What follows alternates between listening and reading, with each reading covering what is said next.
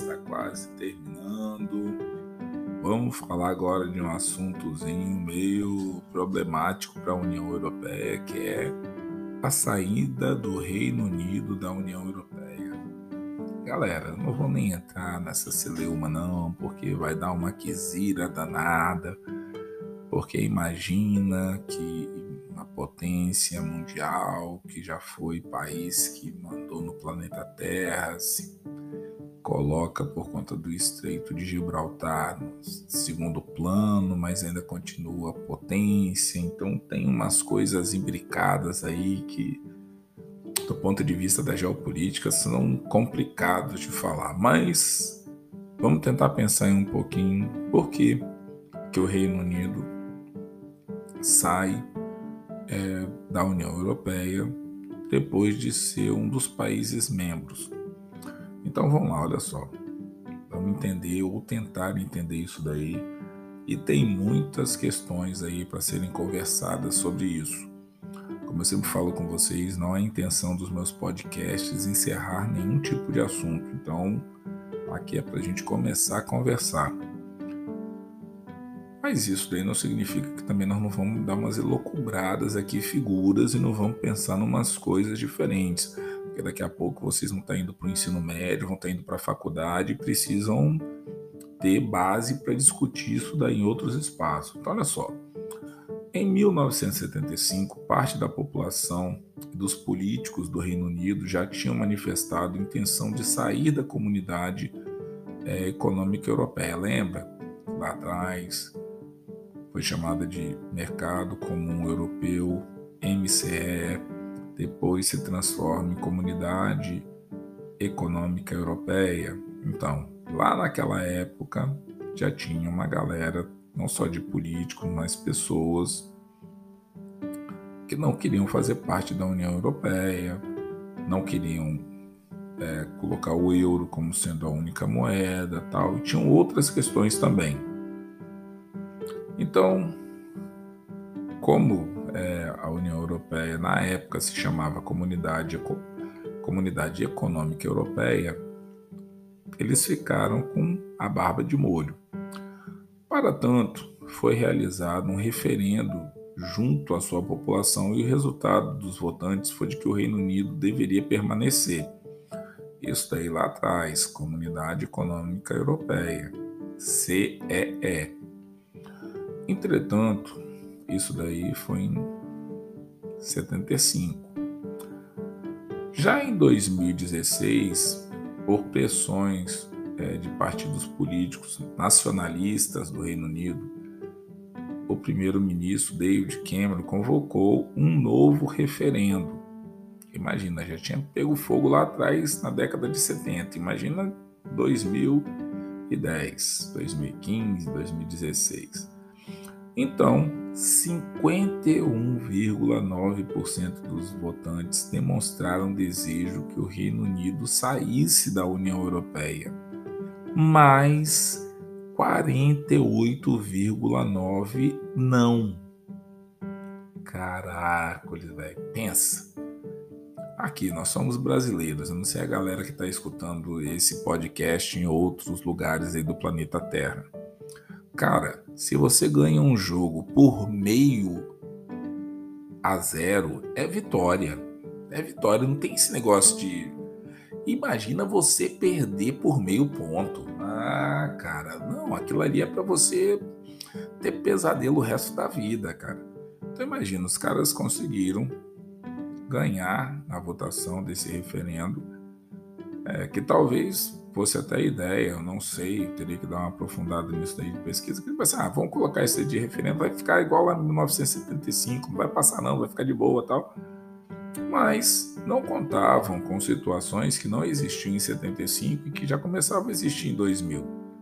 A rede de internet, as pessoas já tinham uma comunicação maior, os meios de comunicação, as trocas de informação, as coisas chegavam com uma rapidez e uma velocidade cada vez maior. Então, quer dizer, as ideias também se propagavam com uma velocidade maior. E isso daí também pode ter feito isso daí.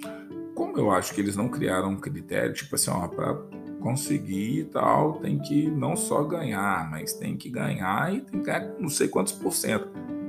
Acabou passando. Então, os argumentos usados pelo movimento de saída se baseavam no fundamento de que os, o país precisava ter melhor controle de suas fronteiras, e especialmente na adoção de uma política rígida sobre a imigração, e ainda na redução de despesas advindas de suas contribuições monetárias destinadas à manutenção política administrativa da União Europeia. Então não era também é, uma coisa assim superficial. É muito provável que nos próximos podcasts eu entre falando sobre xenofobia, sobre uma série de situações que envolvem isso daí. E o termo xenofobia nasce na Europa como sendo essa aversão aos imigrantes. Então, olha só, controle das fronteiras, política rígida sobre é, imigração, redução de despesas, contribuições monetárias, manutenção de uma política que era de todo mundo, não só do Reino Unido. Então, tudo isso é, entrou no bojo e foi fazendo com que a insatisfação de parcela considerável da situação é, tendesse a votar contra a permanência na União Europeia. Esse movimento de saída da União Europeia ficou conhecido pela imprensa como Brexit.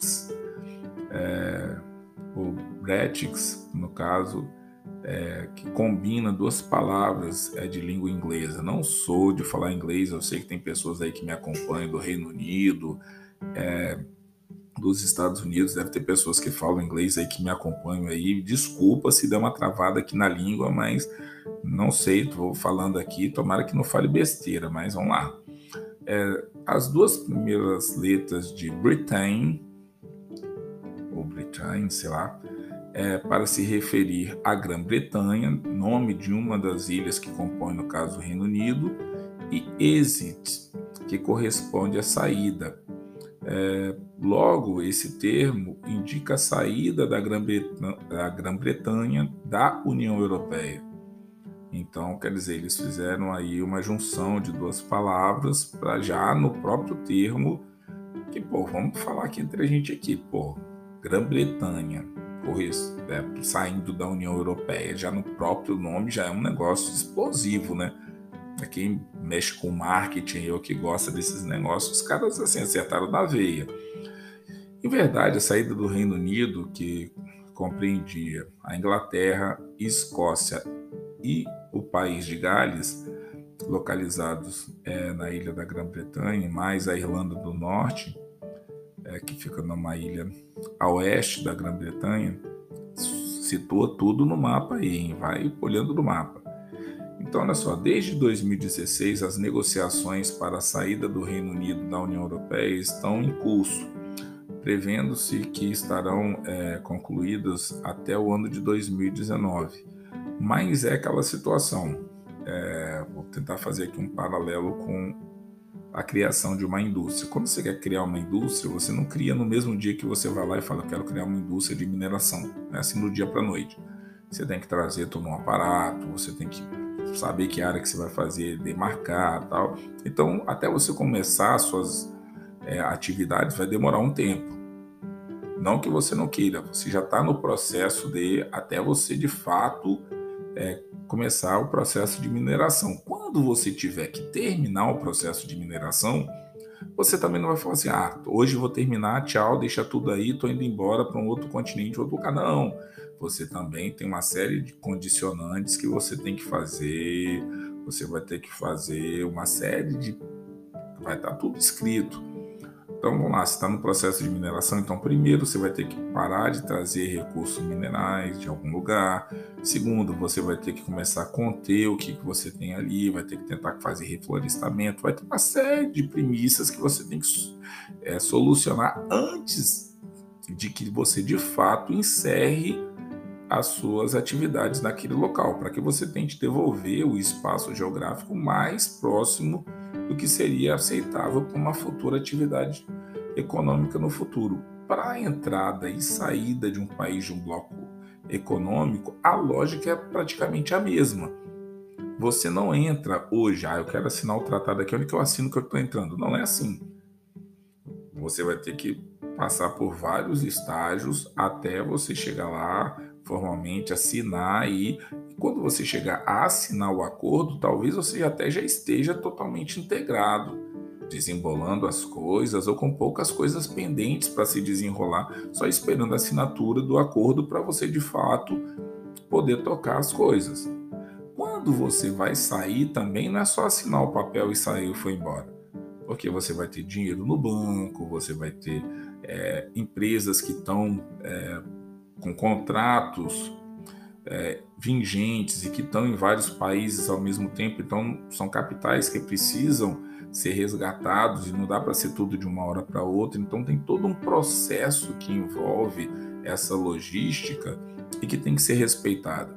Então, assim, desse ponto de vista, é, a saída é, da Inglaterra, da Escócia, do país de Gales e também da Irlanda do Norte foi um baque muito grande para União Europeia, até por conta da questão da votação, que não foi uma coisa assim magnânima, foi 51 contra 48. Quer dizer, foi praticamente 51 contra 49. Imagina a situação alguém na sua sala de aula ganhar para líder de sala com 51% e o brother que você está apoiando perder por conta de 49%. Você vai ficar olhando para o lado assim e falar: quem foi que não votou no meu brother? Quem foi que, que furou a votação? Então, assim, imagina isso daí numa sala de aula com 30, 35 pessoas, vai ficar suave, mas as pessoas vão ficar olhando atravessado. Quem foi que não votou na gente?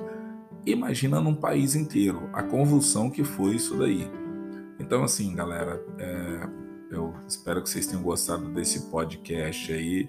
Espero ter conseguido explicar direito essa parte aí da saída da Grã-Bretanha do, da União Europeia, o Brexit. E aí a gente vai seguindo aí se alguém quiser pagar uma aula de inglês aí pro professor de geografia, não vou achar ruim, não. Porque aí eu vou ficar mais. Aí também vou ter que aprender um monte de idioma. Eu acho que eu vou dar um jeito de aportuguesar todos esses esquemas aí, falar só as iniciais das letras, criar um padrão aí. Quem for meu aluno aí que puder me ajudar aí, crie um padrão, porque aí fica suave para todo mundo, para quem está escutando os podcasts e também para quem está fazendo o podcast. Tá certo, galera? Obrigado. Me divirto muito fazendo esse trabalho com vocês. É, aprendo um bocado e me divirto. E me divirto e aprendo. Tá certo? Um forte abraço e até o próximo Geo Podcast.